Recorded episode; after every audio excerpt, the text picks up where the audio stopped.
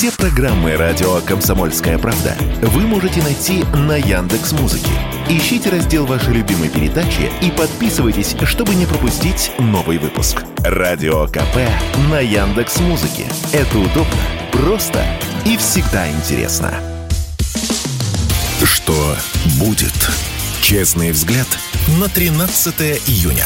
За происходящим наблюдают Игорь Виттель и Иван Панкин. Студии радио «Комсомольская правда» Иван Панкин без Игоря Виттеля. Он э, находится на секретном задании. Все в порядке, совсем скоро к нам присоединится. Не сегодня, разумеется, но совсем скоро присоединится. Не переживайте, все нормально. Трансляции идут на всех платформах. А, это и Рутюб, это и ВКонтакте наша группа «Радио Комсомольская правда» и канал «Радио Комсомольская правда» в том же Рутюбе, пожалуйста. В Телеграм-канале «Радио Комсомольская правда» и в Одноклассниках то же самое радио «Комсомольская правда», там дублируется видеотрансляция. Самое главное, что мы создали новый YouTube-канал, он называется «Что будет?». Там мы, мы выкладываем только трансляции а, наших утренних эфиров. Это уже вот э, четвертое, друзья. Подпишитесь, пожалуйста, на этот самый канал «Что будет?». Если трудности возникли, так как он новый с его поиском, то кроме «Что будет?», напишите «Панкин» и «Виттель». И все будет нормально, найдете Обязательно подписка, лайк, э, пишите в чате или в разделе комментариев, жалобы, предложения, темы и гостей для эфира. Все как обычно. А к нам присоединяется Леонид Крутаков, политолог, доцент финансового университета при правительстве России. Леонид Викторович, приветствую вас. Да, доброе утро. Не стало Сильвио Берлускони, бывшего премьер-министра Италии, и я давненько не припомню в чатах такого срача.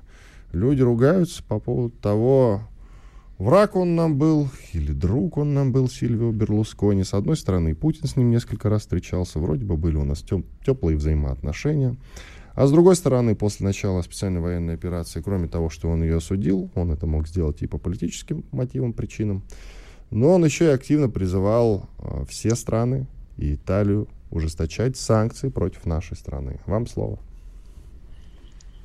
Ну, что, понятно. Ну, как бы мы пытаемся все время оценивать через какие-то личные персональные качества людей, а на самом деле они, особенно западные политики, это люди системы.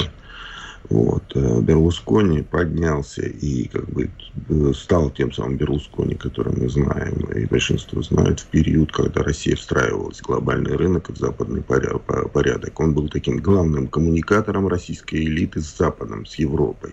Не только коммуникатором, но еще и главным обнальщиком, там, виллы на Сардинии и дома в Англии. То есть все это делалось через э, Италию, через Берлускони, через его контакты, через его э, возможности. В этом смысле, да, он был другом России, той элиты, которая встраивала и видела себя как часть э, глобальной элиты. Но и, и для Запада это было нормально, и, и для Европы. Но сменилась эпоха, сменились подходы, сменились э, приоритеты и России, и Запада. Россия заявила о собственном видении будущего и о строительстве собственного, видимо, представления. Пока я его, правда, не слышал конкретизированно, но, но, но говорят о том, что западный проект не устраивает нас. Ну, соответственно, и Запад с этой стороны говорит, ну, раз вас не устраивает, значит, вы наши враги. Поэтому и заявление Берлускони следующее, все на, на, нормально. То есть ушла эпоха, понимаете, ушла, и, ушли те, те интересы, и те задачи, которые стояли тогда, они сменились. А у нас по-прежнему пытаются через персональные качества оценивать, что не с той ноги встал, не на, тот, э, не на ту ногу тапок одел. Помните, как удар по Сирии оценивали американцев, что типа Иванка Трамп поплакал Трампу, папе, и он бомбанул Сирию. Ну это же, знаете, ну, это опускать политику до уровня как бы несварение желудка, на мой взгляд, это унижение и, и, и собственного достоинства, да и вообще как бы самой политики как таковой. Приоритеты, вы сказали, у нас изменились. Так мне кажется, они изменились уже очень давно. Можно за отчет брать любую дату, хоть 2007 год, Мюнхенская речь, потом 2008 год, конфликт с Грузией, потом Крым. Туда много чего с тех пор изменилось. И Сильвио все это время был нашим другом, и Италия, кстати, тоже. А что изменилось-то за последние два года? И что вы имеете в виду, когда говорите про то, что мы, оце... мы привыкли оценивать э, людей, относиться к ним э, через персональное вот это вот отношение? Что это значит? то, то, то и значит, что у нас вся политика э, диктуется как бы личными качествами Байдена, Трампа, Берлускони. А как должна? Системно. У каждой страны есть интересы. Вспомнить надо банальную фразу, э, как бы э, Черчилля, по-моему, да, у Англии нет союзников, у Англии есть вечные интересы. И у каждой страны есть интересы стратегические, да. Э, например, там США, как бы при всем желании и старании рассказывают о том, что они там стали крупнейшим экспортером газа и нефти, а на самом деле они по-прежнему нет импортеры, они экспортно убыточны. То есть у них нет энергетического ресурса, который бы обеспечивал национальную экономику. Им нужно контролировать мировой э, рынок. Э, им нужно, чтобы в долларах шли расчеты. Это их стратегические интересы. И кто будет сидеть в э, Белом доме? Байден, Кеннеди, Трамп, я не знаю, кто там, Форд, кто угодно. Эти стратегические интересы, стратегические интересы развития и сохранения США как государства, не просто как гегемона, а как государства, будут давлеть и требовать от него именно принятия именно тех решений, которые требуют бизнес и интересы США. Ну, вот ну, там мы же много возлагали надежд. Вот сейчас Трамп придет, и, и он вменяемый человек вернет все нормально. Ничего не вернул, санкции только ухудшались. И, это, и это, это закон. В системной логике царствует не человеческая логика, а логика системы, надчеловеческая, потому что интересы простираются далеко в будущее, а жизнь человеческая коротка. Вот. И в этом смысле надо говорить именно о, об интересах, глобальных интересах тех или иных держав, о их недостатках, о их уязвимостях, а там, где у них угроза национальной безопасности, там они будут действовать жестко и до, и до конца идти. То есть то, что мы видим со стороны Запада сейчас. Поэтому еще раз повторюсь, оценивать, что вот этот добрый и хороший, он семьянин и гетеросексуальный, тот любит гомосексуалистов, это ничего не меняет в системной логике и в интересах государства. То есть мы, грубо говоря, не должны делать, как мы это регулярно делаем, вечную ставку на людей, которые высказываются о России, грубо говоря, положительно, значит, свой человек наш, все, обязательно надо с ним дружить, делать на него ставку, вкладывать в него кучу бабла. Вот, вот этого делать не надо. Абсолютно точно, потому что... Предвыбор... Ну, мы почему так делаем постоянно? Все, вот с кем да, не говоришь, да. все подтверждают, не, это неправильный подход. Ну, мы почему до сих пор так делаем? Вот так у нас это, понимаете, это звучит, если вот послушать нашего главу МИД, э, он все время говорит о, о, о том, что там на Западе сошли с ума, и что наконец-то здравый смысл возобладает. Ну, что это значит? Допущение, что там из все персонажи в э, элите, да, западной. Но ведь это не может так быть. Значит, у них есть какой-то интерес, которого мы не понимаем или не готовы понять и осознать. И поэтому для нас их действия выглядят нелогичными. А с точки зрения Запада они логичны и понятны. Потому что э, сильной России э, в их картине мира не существует. То есть то, что существуют все богатства природные на территории России, это не, это, знаете, как в том фильме, это не твой зуб и даже не, не, не мой зуб, это его зуб. Вот, это их в их картине мира это их ресурсы, их богатство. И по-другому быть не, мог, не может. Поэтому э, здравые люди с точки зрения э, Лаврова помеха на пути этой стратегии. И они будут действовать исходя из своей логики жестко. Для них э, нету вот это, что это что-то нелогично. Да, для нас это нелогично, а для них это логично и вполне жизнеспособно. В общем, все как э, в старом анекдоте. Если у вас нет мании преследования, это еще не означает, что они за вами не наблюдают. Ну, это, к слову, про Кащенко. Скажите, пожалуйста, а как бы вот вы выстроили тогда стратегию в скажем так, в коммуникациях с западными лидерами, с западными странами. Ну, так, чтобы в долгую, а не то, что вот есть Берлускони, который нас любит, давайте обнимемся. Да, надо четко осознать, э, ну, во-первых, надо начинать, наверное, все-таки не с коммуникационной стратегии, да, потому что коммуникационная стратегия – это оформление. Надо начинать с, э, э, э, со стратегии безопасности национальной. В чем э, сегодня плюс России? Какое место она занимает в э, мировой формуле безопасности, в мировой формуле экономики? Надо признать, что мы по-прежнему принципиально рентная страна, то есть живем за счет доходов от ресурсов.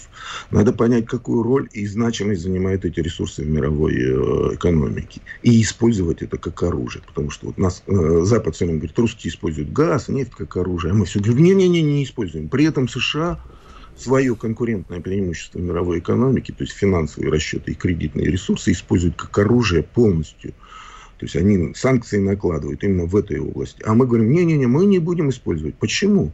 Арестовали наши золото- золотовалютные резервы, арестовали текущие платежи. Дело дошло до экспроприации нашей собственности в Европе. А мы все время говорим, ну там люди с ума сошли, вот сейчас они одумаются, все вернется. Нет. Как только изменились правила и условия, надо менять тоже правила и условия. Говорить, ребят, так, а почему мы должны вам продавать газ, нефть, титан, э, кобальт, никель, медь, алюминий, э, э, черные металлы? Почему, если у нас нет гарантии исполнения сделки с вашей стороны? Да и вообще, почему должны задешево это делать? Нужно... Да, задешево это уже вот вопрос, второй, вопрос второй. Второй. Ну, как Норвегия, помните, после начала да. спецоперации, ее попросили, слушай, ну, по-братски помоги, ты видишь, что Россия творит. Ну, продай подешевле, а она такой средний палец показывает, дуля вам. Конечно, потому что ну, какие, какие братские отношения между государствами? У нас отношения национальных интересов, и каждое государство должно отстаивать их. Вот если бы мы это сделали тогда, вот, я бы посмотрел, что творилось с миром, и, и я уверен, что, понимаете, вот э, э, они, пока царь, русский царь рыбу удит, подождут там в приемной. Вот такая бы очередь сидела бы из европейских э, лидеров в приемной у Путина у российского царя или там президента или генсека, неважно. Потому что та доля рынка, которая бы выпала, и какие цены бы на нем были моментально в условиях дефицита, то тогда бы и условия, и договоренности были другие. Нет, мы Сделаем продолжаем. паузу, Леонид Викторович. Да. Сделаем паузу. Через две минуты продолжим. Оставайтесь с нами. Леонид Крутаков, политолог, доцент финансового университета при правительстве России. Двухминутный перерыв. После полезной рекламы, хороших новостей вернемся и продолжим. Оставайтесь с нами на радио «Комсомольская правда». Спорткп.ру О спорте, как о жизни. Что будет? Честный взгляд на 13 июня. За происходящим наблюдают Игорь Виттель и Иван Панкин. Иван Панкин и Леонид Крутаков, политолог, доцент финансового университета при правительстве России. Мы продолжаем. Леонид Викторович, ну, в общем, все сводится к тому, как нам завещал Александр Третий, армия и флот, наши союзники, пока русский царь удит рыбу, Европа подождет. То есть, по сути, все сводится к тому, что там на Западе, да и вообще все, понимают только язык силы, ну и принципов. Но тут есть и другой момент. 24 февраля мы, в общем-то, и решили перейти на язык силы. Видите, прямо скажем, что ситуация вышла из-под контроля. Ну да, для Запада вышла из-под контроля. А для нас нет? Надеюсь, что нет, потому что если она для нас вышла из-под контроля, значит, мы совершили немотивированное действие, рефлекторное, знаете, как лягушка при смерти, которую воткнули провода, и у нее мышцы стали сокращаться. Надеюсь, нет, что... нет, я сказал про другое. Мы рассчитывали, что спецоперация будет стремительной.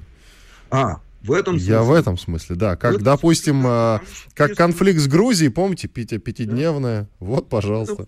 Абсолютно вы правы в, в том, что, что если мы заявили эту операцию как э, вопрос национальной безопасности России, то если мы не можем закрыть этот вопрос по грузинскому варианту, во-первых, значит, мы ошиблись в своих расчетах, а значит, для всего мира они видят, что русские не могут решить вопрос своей национальной безопасности. Именно так мы это обозначили вначале что это вопрос нашей национальной безопасности. Но мы завязли, мы стоим, а значит весь остальной мир, Запад прежде всего, они сначала потихонечку начали там э, снабжать, а, потом, а теперь в открытую. И крылатые ракеты, и танки, и до самолетов дело дойдет. Вот, и да, там с объединенным, э, объединен, э, объединенным этим ураном оружие было поставлялось. Может быть, и, и в НАТО да, готовы принять разговоры идут. То есть Запад ощущает, как любой агрессор, ощущает свою силу. Если не получает э, удар ниже пояса ну, в, в, в, с любого, любой позиции. Вот. Мы этого не сделали. Мы остановились. Мы не смогли. Да, вот пока, я констатирую пока, это не значит, что не будет сделано. Потому что если мы этот вопрос не решим и будем договариваться о мире, для Запада это будет означать, и да и для всего мира, что Россия не способна решать такие вопросы. Это серьезная проблема. В этом смысле вы правы, да. Ситуация выходит из-под нашего контроля. Но и из-под контроля европейских стран и США в том числе, не так ли? Знаете, ну, для них это по-любому выигрышная ситуация. Чем дольше там льется кровь, чем дольше режет хвост кошки по кусочкам, тем больше взаимная ненависть.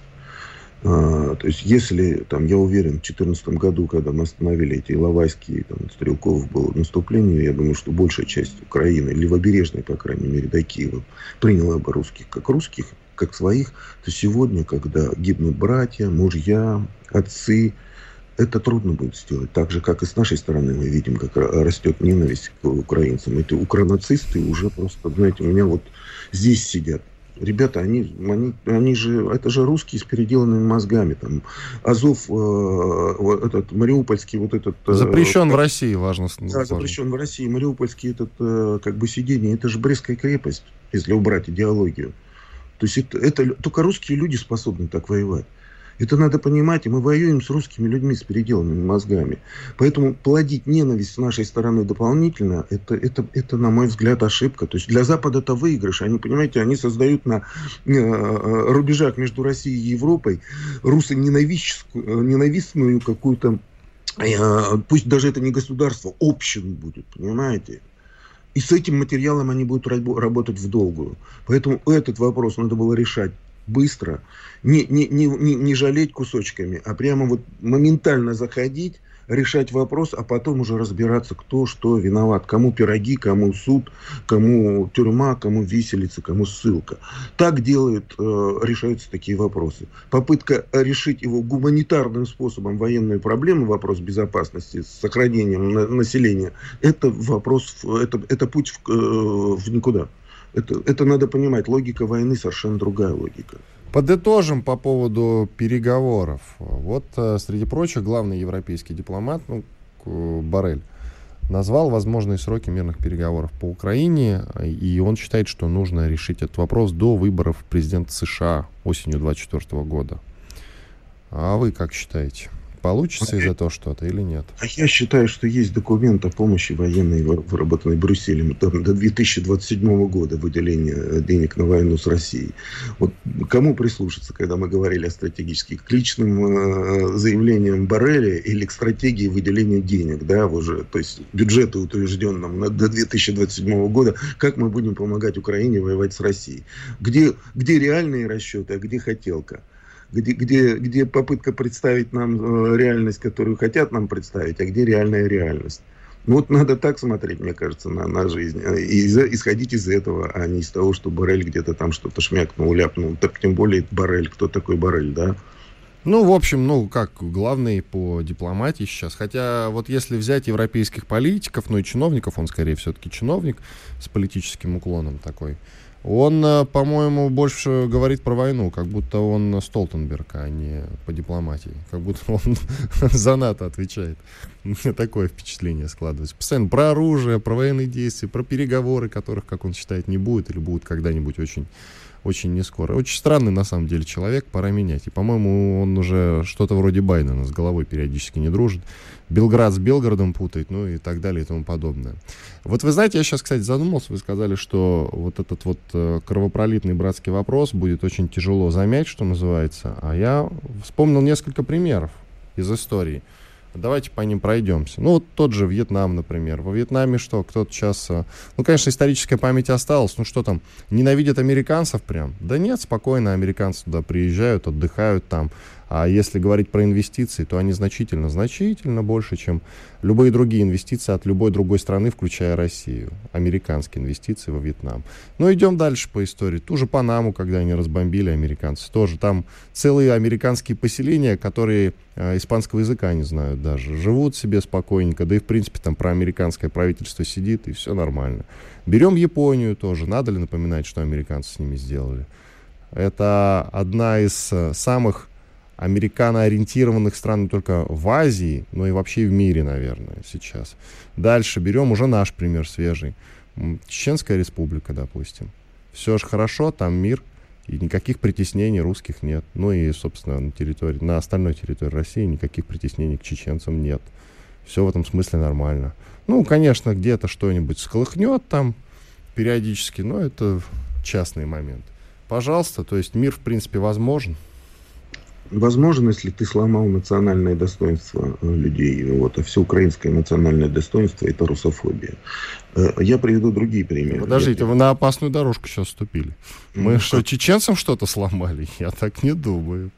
Так я думаю, что нас сломали, потому что мы контрибуции выплачиваем чеченцам, если честно говорить. Ну, то, чеченцы то... сейчас в большом количестве воюют, зато участвуют да, в спецоперации. Да, военная нация и, и, и, кстати, одни из более честно высказывающихся про операцию, так же, как и, и те, кто реально воюет.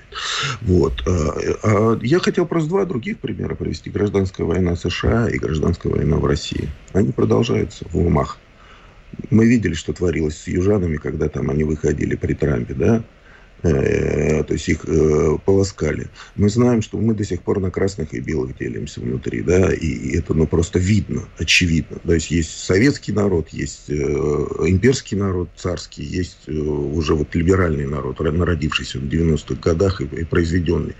То, что с Японией сделали, провели культурную вазектомию, с Германией уничтожили тевтонский дух, да, и стремление к... То, что Япония лишилась своих имперских политических амбиций и превратилась в, в, в банального это, э, корпорацию, это очевидно.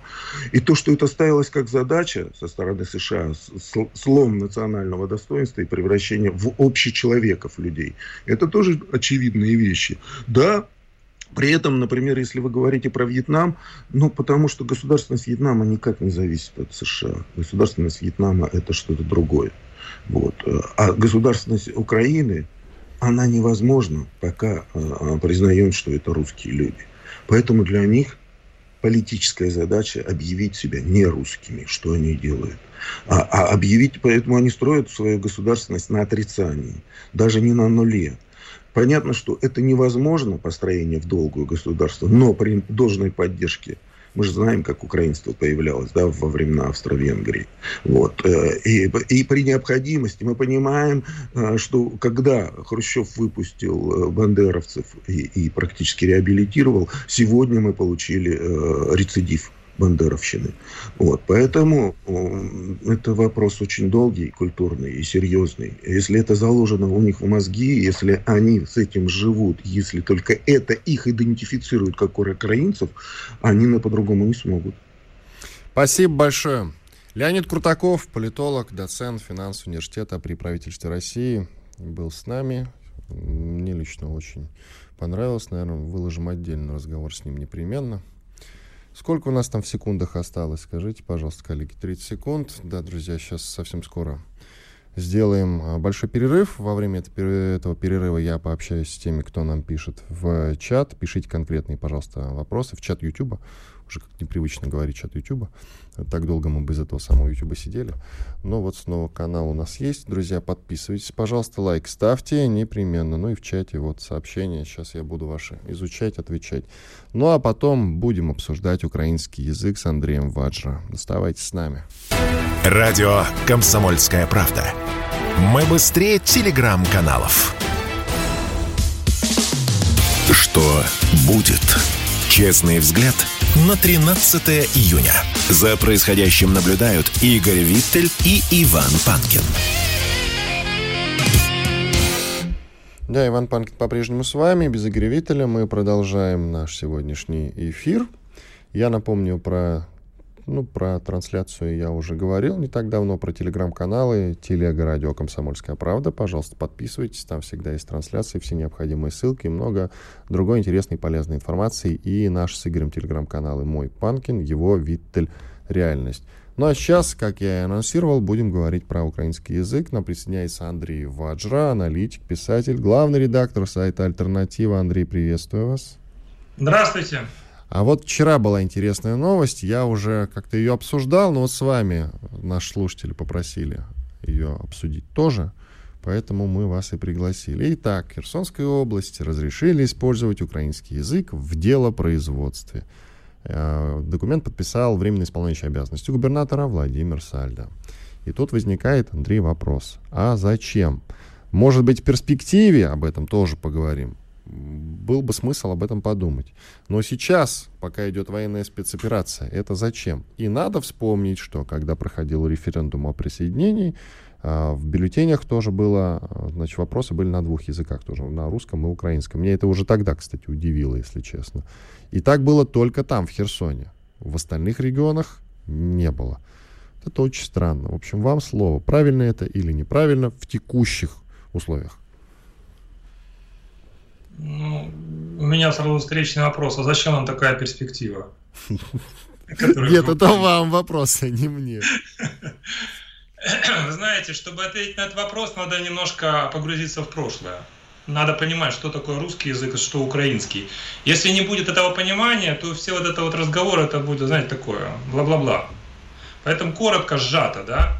Что такое русский язык? Я подчеркиваю, литературный русский язык. Почему я подчеркиваю? Потому что есть наречия, есть народные, у любого большого народа, э, э, разбросанного на большой территории, вот, есть наречия, а, а, а, обусловленные, скажем так, регионом, в которой часть этого народа проживает. То есть, допустим, в той же России есть достаточно большое количество русских наречий. На определенном этапе развития культуры, да, цивилизации, происходит э, естественным образом происходит создание литературного языка. То есть это универсального, общего, это языка науки, да, это требует потребность в науке, потребность в культуре, в литературе, в философии и так далее. Вот на определенном этапе естественным путем возникает литературный язык. Тот э, язык, который мы сейчас называем русским, это литературный язык, литературный русский язык, который, в принципе, был в общем и целом э, завершен да, э, еще во времена Петра, Петра Первого.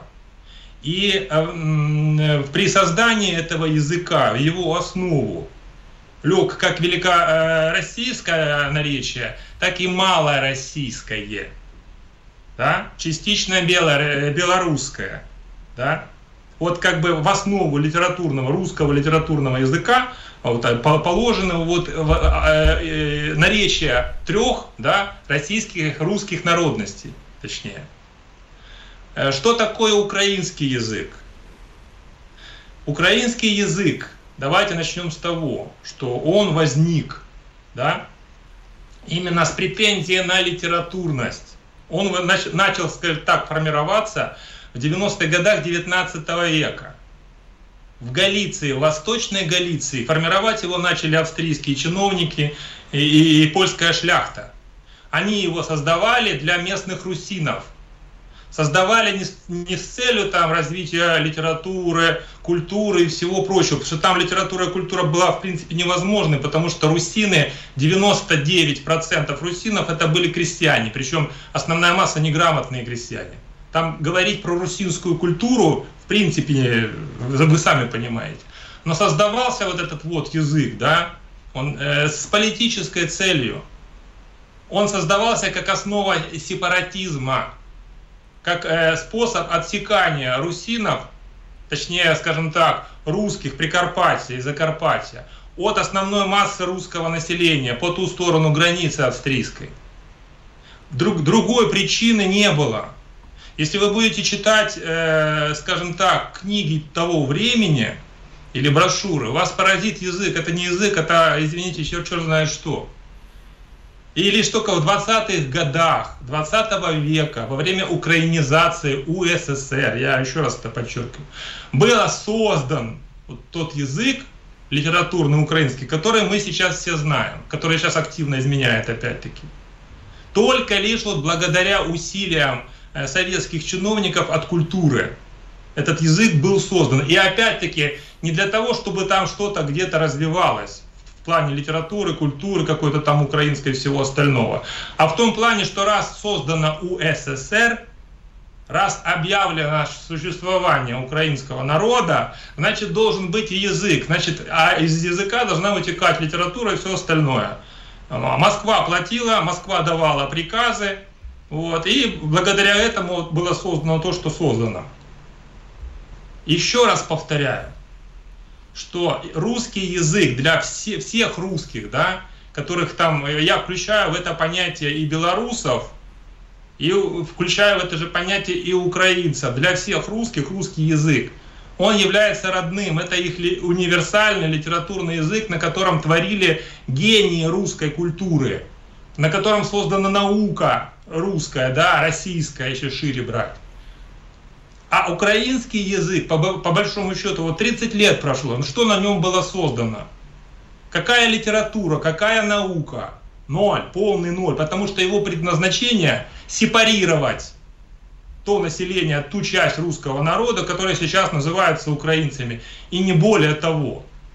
Есть на, русско, э, на российском телевидении один известный журналист, у которого там свое политическое шоу, и который просто э, колоссальный, страстный такой сторонник идеи того, что украинцы это не русские, что это отдельный там какой-то этнос. Фамилию-то назовите. Фамилию начинают об этом говорить, он аргумент, так у них же есть язык. Вот меня вот это вот, э, человек очень слабо понимает вообще, что такое Украина, украинцы, вообще украинскую тему он слабо понимает, но он позволяет себе суждения вот такие. У них же есть язык. У меня вопрос, вот есть язык эсперанто, вот он существует по факту. Так что, мы можем сказать, что существует народ эсперанто? Встречный вопрос. В России существует масса оригинальных на этих э, наречий. Можно взять любое наречие и определенными усилиями превратить его в некое подобие литературного языка и даже что-то на нем написать. Так что это будет означать, что некий регион, русский, исконно русский регион, он не русский, потому что у них есть э, язык, появился язык отличный от русского литературного. Возвращаясь, да, вот мы, э, сжато экскурс. Мы теперь понимаем, что такое русский язык, мы понимаем, что такое украинский язык. У меня тогда вопрос вот к местной э, тусовке в этом регионе. А чего вы хотите добиться?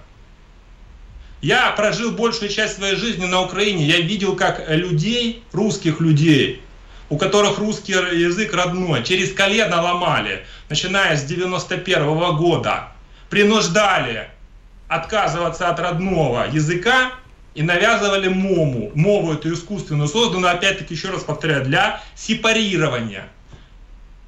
Поймите простую вещь, дорогие мои что там, где мова, туда рано или поздно придет Бандера. Просто в мове другого смысла нет. Вот сначала мова, сначала все одели вышиванки, вот, и начинаем корчить из себя не русский народ. А рано или поздно на вот это все накладывается бандеровщина в той или иной форме. Это, ну, это просто, это как бы закономерность. Это второй раз уже, и то, что мы сейчас видим, это последствия этого. Начиналось все с дебилов в вышиванках. Я еще раз повторю, дебилы. Люди с умственным развитием очень низким, которые, в принципе, сначала вот родились возле коровников и сараев с курами, потом вылезли в Киев, получили образование высшее, вот и решили, что они нация, отдельная, не русская нация, проевропейская, которая стремится интегрироваться в Европу, и понеслось. И вот эти вот все 30 лет существования так называемой этой Украины независимой шло непрерывное навязывание этой мовы. Причем эта мова, вы же поймите, э, институт Гэллопа, я, опять-таки, я обращаюсь к американским структурам, институт Гэллопа в свое время провел исследование. Они пытались выяснить, для какого э, части населения русский является э, родным и украинский. Американцы были хитрыми, они не стали спрашивать, что вы там считаете, каким, какой язык вы считаете э, родным. Нет, они просто дали две анкеты. Одну на русском, другую на украинском. С вопросами по, языковому, по, по языку. И 80%, более 80% выбрали анкету на русском языке. Это независимо от того, что они там считают субъективно. То есть по факту соотношение да, языка на Украине 80 к 20. И это ничего не изменилось, эта ситуация. Потому что об этом же свидетельствует исследование, интернет-исследование. Да, когда человек остается на, наедине с собой и обращается к поисковику. На ну, русском там, языке. Яндексу. Андрей, паузу сделаем, давайте. Да. Андрей Ваджа, аналитик, писатель, главный редактор сайта «Альтернатива» с нами. Сейчас двухминутный перерыв. После этого вернемся и продолжим эту тему. Никуда не переключайтесь. Радио «Комсомольская правда». Никаких фейков, только правда. Что будет? Честный взгляд на 13 июня. За происходящим наблюдают Игорь Виттель и Иван Панкин. Мы продолжаем. В студии радио «Комсомольская правда» Иван Панкин. На связи по скайпу Андрей Ваджра, аналитик, писатель, главный редактор сайта «Альтернатива». Андрей, давайте продолжим. Мы говорим про украинский язык в целом. Тут мне пишут, а я напомню тему, вчера в Рио губернатора Херсонской области Владимир Сальдо подписал указ о том, что граждане имеют право на свободный выбор языка общения, воспитания, культуры и творчества, но таким образом разрешили использовать украинский язык в делопроизводстве. И мы задаемся вопросом, зачем, особенно сейчас необходимо. У Андрея конкретная позиция по украинскому языку. Это сепаристский, вы так сказали, да, сепаристский, в общем-то, сепаратистский. сепаратистский, да, извините, сепаратистский смысл у этого языка и никакой другой. Но мне тут пишут в чате, неужели вы, Иван, не понимаете, что в Херсонской области 98% документации сейчас на украинском языке, включая основные свидетельства на собственность, дипломы, различные справки и так далее и тому подобное. Наш э, военкор э, Григорий Кубатьян э, находится в, Херхон, в Херсонской области. И вот он в Голой пристани побывал. Он говорит, там в некоторых районах, в принципе, люди вообще не знают других языков, кроме украинского. Но вот такая проблема есть, а эти регионы сейчас входят в состав России. Как нам решать эту проблему? Может быть, это просто необходимость, скорее, подписания этого документа? Давайте с последнего вопроса. О том, что люди не знают. Я, если бы я всю жизнь прожил в Москве или Петербурге, наверное, мне бы эту лапшу на уши можно было развесить красиво. Про то, что кто-то где-то не знает русский язык на Украине. То есть это, это золотая мечта галича, чтобы вот никто на Украине, да, на этой несчастной не знал никогда русского языка. Но я родился на Украине, я еще раз повторяю, большую часть своей жизни я там прожил. Поэтому вот эту вот э, э, хренотень, прошу прощения, про то, что там кто-то где-то не знает русского языка. Пускай вот это, эти люди рассказывают своей бабушке перед сном, когда они ее спать будут укладывать. Нет человека на Украине, который бы не знал русского языка, еще раз повторяю. Даже те э, украиномовные, даже сознательные украинцы, когда им необходимо, вот, да, вот сложится так ситуация, что им надо говорить по-русски. Многие из них прекраснейшим образом владеют русским языком, причем говорят даже без акцента.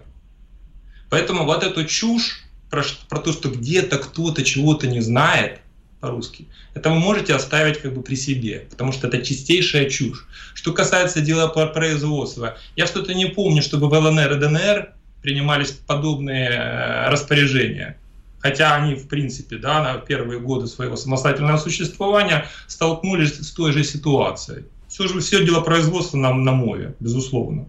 Но я что-то не помню, что в ДНР и в ЛНР подобные э, распоряжения издавались. Нет, люди просто потихоньку перешли на свой родной язык. Повторю еще раз. Украинство по своей психологической сути, по манере поведения и по целям, которые оно перед собой ставит, политическое украинство, я э, су, сузим это понятие, это чистая да, квазирелигиозная секта. И любой элемент, да, вот, допустим, язык, они же на его молятся. Это ж для, для политического украинства мова – это не инструмент общения, это не инструмент культуры. Это идол вот они этому идолу молятся. Вот у них главный идол это нация, так называемая украинская, а вот э, мова это второй по значимости идол, без которого первый невозможен. Отсюда вот эти все пляски вокруг этой мовы. Вот они пляшут просто, это, знаете, это такая психопатическая вещь абсолютно.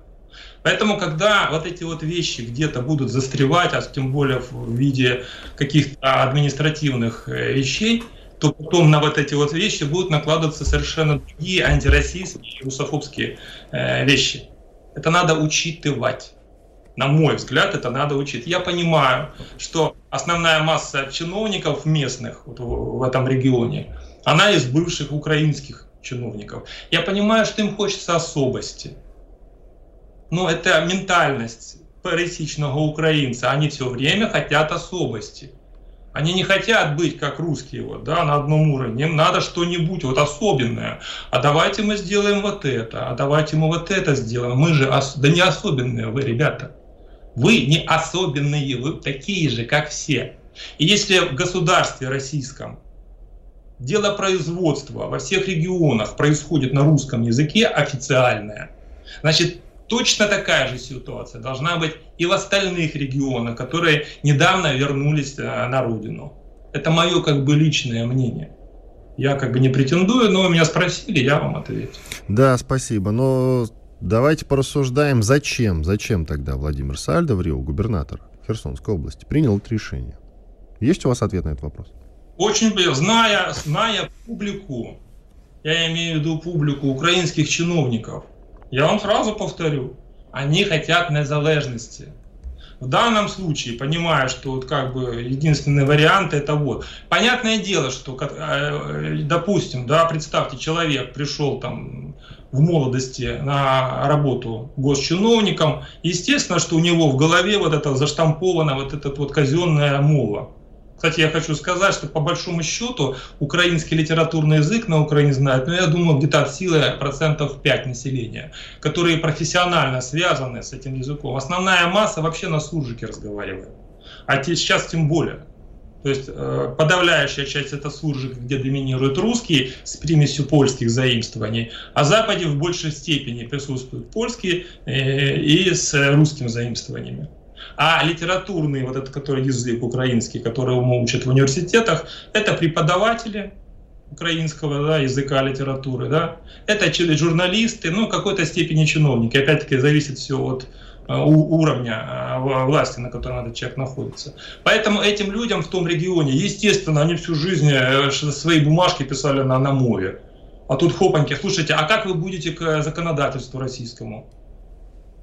Ну, вы же даже по форме, вот э, бывшие вот эти вот украинские регионы, когда пишут бумажки, допустим, когда взаимодействуют с другими регионами, они же даже выписать бумажку толком не могут. Ну, потому что, ну, во-первых, разница в стандартах работы, а во-вторых, э, не, не, не, они же берут, берут бумажки на украинском свои вот, и просто ту, ту, тупо вот это чуть ли не гуглом, наверное, переводят на русский. Потому что, потому что во-первых, это наш надо э, как бы поднимать уровень своего русского языка, а во-вторых, это надо напрягаться. А зачем напрягаться, если можно не напрягаться? Проще всего прийти к главе и сказать, а вот такая ситуация, а вот давайте мы себе жизнь простим. Вот и все. Тут все-таки такой сложный момент возникает. Вы сами сказали, что многих людей ломали через колено, заставляли говорить на украинском языке в свое время, а вы выросли, насколько я помню, на Западной Украине, во Львове даже, да, Андрей, если мне память не изменяет? На Западной, но не во Львове. Не во Львове, ну на Западной. Вот. И там происходил процессы довольно жесткие. Сейчас, э, получается, будет происходить обратный процесс. Ну, кто-то уже привык просто говорить на украинском. Подождите.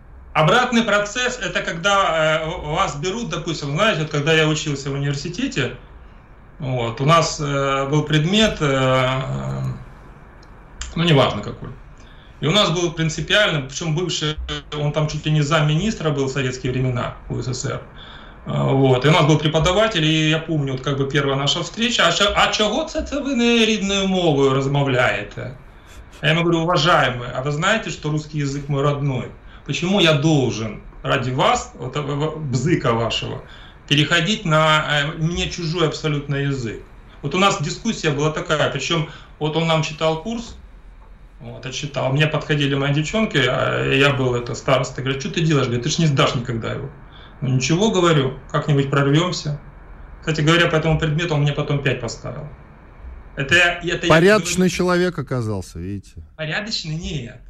Это просто вот этот преподаватель, это вот типичный представитель украинства. Если бы я начал к нему приспосабливаться, вот так вот, вот, а вот это, если бы я начал себя через колено ломать, как ему хотелось бы, то он бы меня опять не поставил.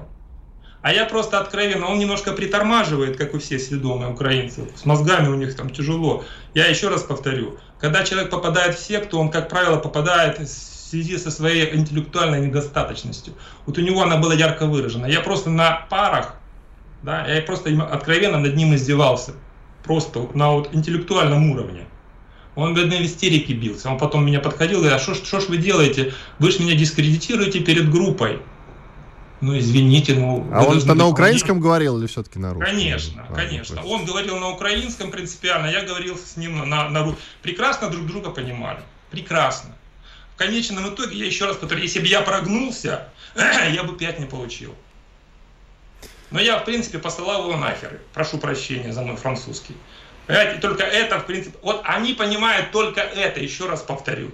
Вот они, вот эти вот сектанты, понимают только такой язык. Язык жесткий и бескомпромиссный. Я им откровенно сказал, это мой родной язык, я к вам приспосабливаться не буду. Поверьте мне, как только на Украине, на территории украинской снимется вот это вот давление принуждения, принудительной э, украинизации, мгновенно мгновенно основная, подавляющая, под, подчеркиваю, подавляющая часть населения автоматически перейдет на родной себе язык. Я еще раз говорю, Гэллоп, американский Гэллоп, 80% русскоязычного, 20% украиноязычного. 20% Спасибо. это Восточная Галиция, запад, крайние западные регионы. Спасибо. И все. Спасибо. Андрей Ваджи, аналитик, писатель, главный редактор сайта «Альтернатива». Я, Иван Панкин, были здесь, остались довольны. Всего вам самого наилучшего, друзья. Все будет хорошо. Прорвемся. Не унывай. Чтобы получать еще больше информации и эксклюзивных материалов, присоединяйтесь к радио «Комсомольская правда» в соцсетях – в отечественных социальных сетях. Смотрите новые выпуски на Рутьюбе, читайте телеграм-канал, добавляйтесь в друзья ВКонтакте, подписывайтесь, смотрите и слушайте. Радио «Комсомольская правда». Самая оперативная и проверенная информация в эфире и соцсетях.